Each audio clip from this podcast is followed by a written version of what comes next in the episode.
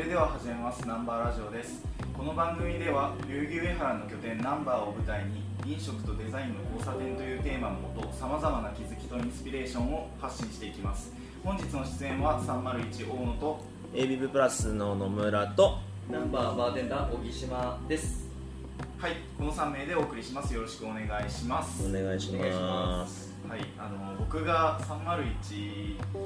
入って初めてナンバーラジオにですね。ですが、まあ、ちょっと簡単に自己紹介をしますと僕は今東京大学の教養学部の4年生でしてで休学中で、また来年4年生をやるんですけれどもの、まあ、カフェとかバーにおける人々のインタラクションみたいなのに興味があってこの301にインターンとして、えー8月の後半から関わらせてもらっています、いよいよ東大ですよ東大 もうその話聞いただけで来たーこういう人たち来るかみたいな。また新しい人類が入ってきたわけ。新人。え新人類。結構やっぱ東大でもバーが好きな人ってすごいねその話聞けてちょっと俺は燃えた。いいなーと思って。今日お客様いらっしゃいます？よあ本当に？え結構僕が布教したっていうのもあるんですけれどただ僕あの友達と本郷キャンパスの近くでバーをやってるんですけれども、はい。そこでも結構その、まあ、カクテル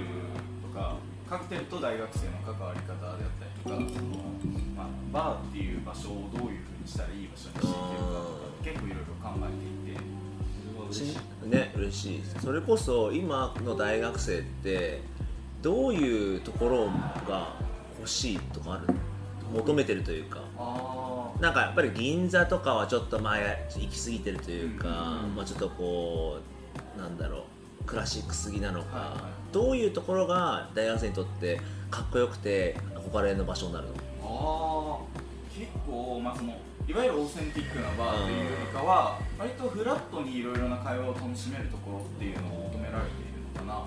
僕は思っていて。ちなみになんかどっはいか場所とかある、それこそやっぱナンバーとかへえ意外。自分自分が関わってるからこそ意外と。結構その友達とかとあの、まあ、バーに行ってであここいいねってなるのはやっぱり、うんまあ、このナンバーだったりとかあと、えっと、のブグレン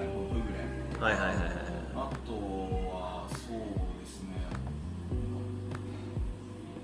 まあちょっとあんまり具体例が出てこないんですけど。ちなみに飲む場所としては渋谷、新宿、池袋とか結構まあ主要なとこがあるけど、どの辺がよく飲むの？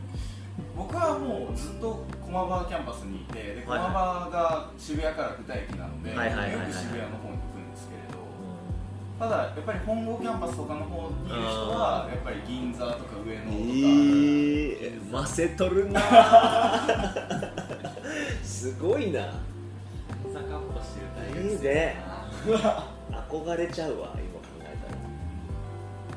まあまあなるほど。ちょっと嬉しい話だったんでよかったです。よろしくお願いします。はい。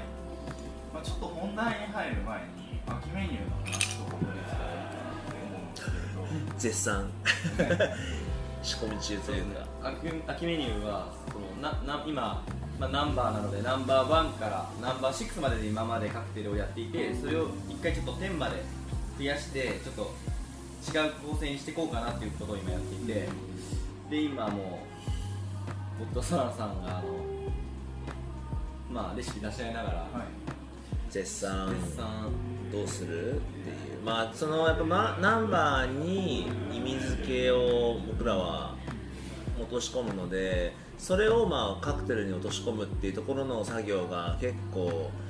10までやるとここまで大変なのかっていうふうに今ちょっとゆそうですね。やった手前すごくこうそわそわしてるん。でなんかもともとナンバー6まであってそれぞれで分かれてたじゃないですかでそれは先にナンバー10までやることが決まったのかそれとも意味付けを考えていったらナンバー10までいったのか。えー、ともともと6までやってたんだけど、えー、とアウト・オブ・ナンバーっていうはい文脈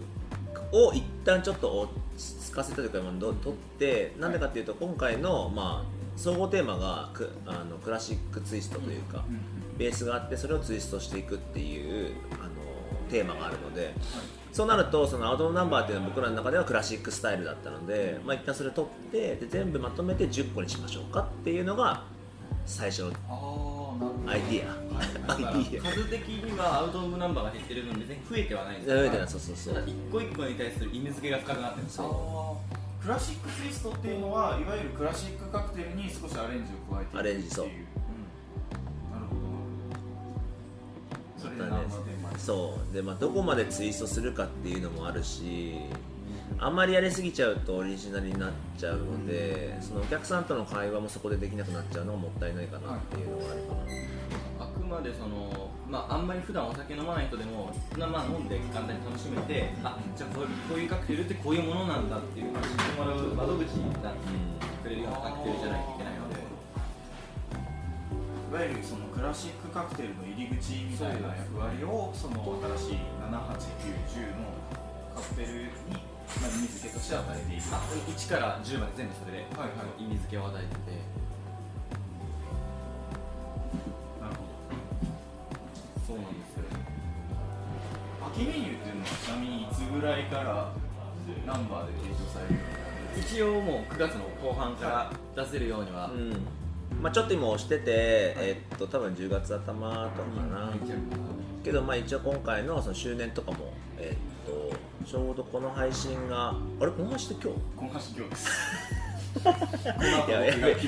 やばいやばい。編集します。えっと 生ぬるっとする。ねえっと来週？再来週か。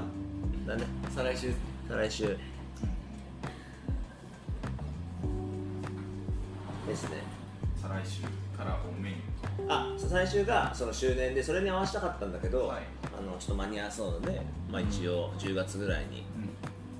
やろうかと思っています、それまでには仕上げます？結構仕上がってきてる。そう、はいはい。まあ、撮影とかもあるし、で今回ちょっとしもうちょっと今のメニューよりしっかりめになるというイメージ。かなり。なのではい。楽しみです、楽しみですりがとうございます。はい。ということで今から、えっと、本題の方に入っていこうと思うんですけれど今回のテーマは、まあ、なぜ今モクテルなのかというテーマでお送りしたいと思うんですけれど、まあ、最近やはり日本でもモクテル専門のバーとかノンアルコールドリンク専門のバーというものも増えてきていてで、まあ、そのモクテルっていうブームムーブメント自体が、まあ、どういうふうにまあ盛り上がってきたのかとか海外ではどういうふうな展開を見せているのかとか、まあ、あとナンバーも各、えーナンバリングごとにモクテルを用意していると思いますがその、まあ、ナンバーのモクテルの話もお聞きできたらいいなと思っています、はい。はい。まあ、まずじゃあ、えっと、海外のモクテル事情の方を聞いていきたいんですけれど海外モクテル僕が調べた限りだとイギリスでかなりあの盛り上がっている文化なのかなっていうふうに思ったんですけれど実際にロンドンにおられた野村さんはそのあたりどうそうですね。なんか自分はその2013年の頭までいたんですけどなんかモクテルとしてメニューインはしてなかった。っていうイメージでやっぱそのお客さんでちょっとノンアルコール飲みたいんだけどって言われたらああモクテルねみたいな感じで作っていったイメージはありますね、ということはその当時のモクテルっていうのはあくまでカクテルの脇役みたいなそうだね。やっぱ飲めないけど、はい。なんかカクテルっぽく混ざってるのが飲みたいみたいな、まあ、ジュースではなくっていうところもあって。結構その当時と一緒に働いてたやつがそれをもうなんかバンバン出すというかなんか「あいいよ全然作ってあげるよ」って言って本当フレッシュフルーツからシロップから、えーハーブとかも使ってで作っていたやつがいたので、はい。それを見ながらあこういうの面白いなっていうのはこう頭の好きなんですうん、頭の隅の方にはあったかなってイメージですね。なるほど。そこからやっぱりモクテルというものがある意味主役というか、うん。カクテルと肩を並べる位置に来るっていうのは大体いつぐらいのことなんですか？まあ、さっきちょっとねあのこれの撮影の前に話した時に、まあ、2015年前後はい。14年とかからこうメニューインとかうんしだしたのかなってイメージででまあ自分の後輩にバーストローっていうノンアルコールのあのバーをポップアップでやってる子がいるんだけど彼もそのバーをやる前に、えーニューヨーク行ったりとかしててそれもけどまあ去年か一昨年ぐらいなのかな去年かなでまあニューヨークのそういうノンアルコールバーとか行ったよとは言ってたんでまあその間にちゃんとこう着実になんだモクテルっていうのがメニューそのカクテルと同量の力をつけてるのかなっていうイメージです。実際、えっとまあ、海外では結構昔昔2010年代前半ぐらいから受け入れられてきたモデルなんですけれどあのこれは小木島さんに聞きしたいんですけれど、はい。日本で、まあ、あのソムリエとして働いていらっしゃったっていう話をお伺いしたんですがそのナンバーに入る前からモクテルっていうものは身近にありましたか？いや正直まあもともと僕はそのカクテルとかを始める前にコーヒーとワインをやっていて、はい。まあその時はカクテルはしてたけどモクテルっていう言葉自体多分ほぼほぼ出回ってもなくてで僕がバーテンダーになったのがちょうどそのモクテルが出始めぐらい本当に2015年ぐらいから僕バーテンダーしっかりやり始めたんですけど、はい。その時にはまだモクテルは正直ほぼほぼ知らなかったし見かけなかったです。僕の周りではですけど。でなんかいくつかお店動いてで、まあ、1個あの銀座のブランド系のバーで働いてたんですけどその時あの確かにノンアルコールバあノンアルコールカクテルとしては4つぐらい常にオンリストをしてたんですけどん。モクテルって言い方は一切してなかったですね。一応それイタリア系の外資なのであの海外系ですけどそれでもモクテルっていう言葉は一回も使ったことないです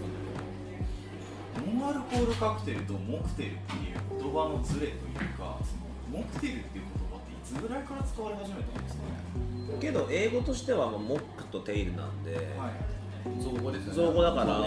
前からあった気はしますけどね。その言葉が出始めたのはねアルアルコールじゃないよでノンアルコールってただ言われてたやつがなんか一つの言葉になってモクテルって言われて、はい。あの主役ぐらいになったっていうことなんでやっぱでも2000 2015年ぐらいからちょっとずつその言葉が出始めてですね、はい。ただ浸透には時間かかって最近急にやっぱりブームというか、最近本当にいろいろなお店が次々とオープンしててそれこそ2019年2020年、まあ、今年っていうのはもう本当になんか日本のモクテルの、まあ、一大ムーブメントが起きた年。って僕は思っているんですけれどなんで急にこんな日本で加熱してきたんだろうっていう アルコール離れ？アルコール離れですね。まああとは普通に少子化？ああそれはありますねそっからじゃない？わかんないけど。そこから多分そうですね。アルコール離れとかでやっぱりお酒飲む人が減ってて、カクテルとか飲む人が減ってるけどでもこの場を提供しないといけないってバーバーとしてはお酒は飲んでほしいけど飲んでくれないならモクテル。するとママーケットがめっちゃ広がるじゃないですか、はいお酒を飲まない人もターゲットにできるから、っていうのがあるんじゃないかな。結構やっぱり働いている人とかにはいいのかもしれないなと僕は感じていて、あのそのコロコロナの期間で緊急事態宣言が出てリモートワークが普及した時に、あのノンアルコールビールの売り上げがすごい伸びたっていう記事を見たことがあるんですけれどぱりそういうあの酔わないけれどアルコールドリンクとほぼ同じ体験ができるっていう点でやっぱりモクテルっていうのは重宝されているのかな。まあ確かにそうっすよね。多分それぐらいしかないんじゃないかな。あのノンアルコールで今コンビニで買えるのが。だからだと思うしあとはまあモクテルそうね。アルコールがないとそれはそれで大手しか多分作れないものなのでバーテンダーは何も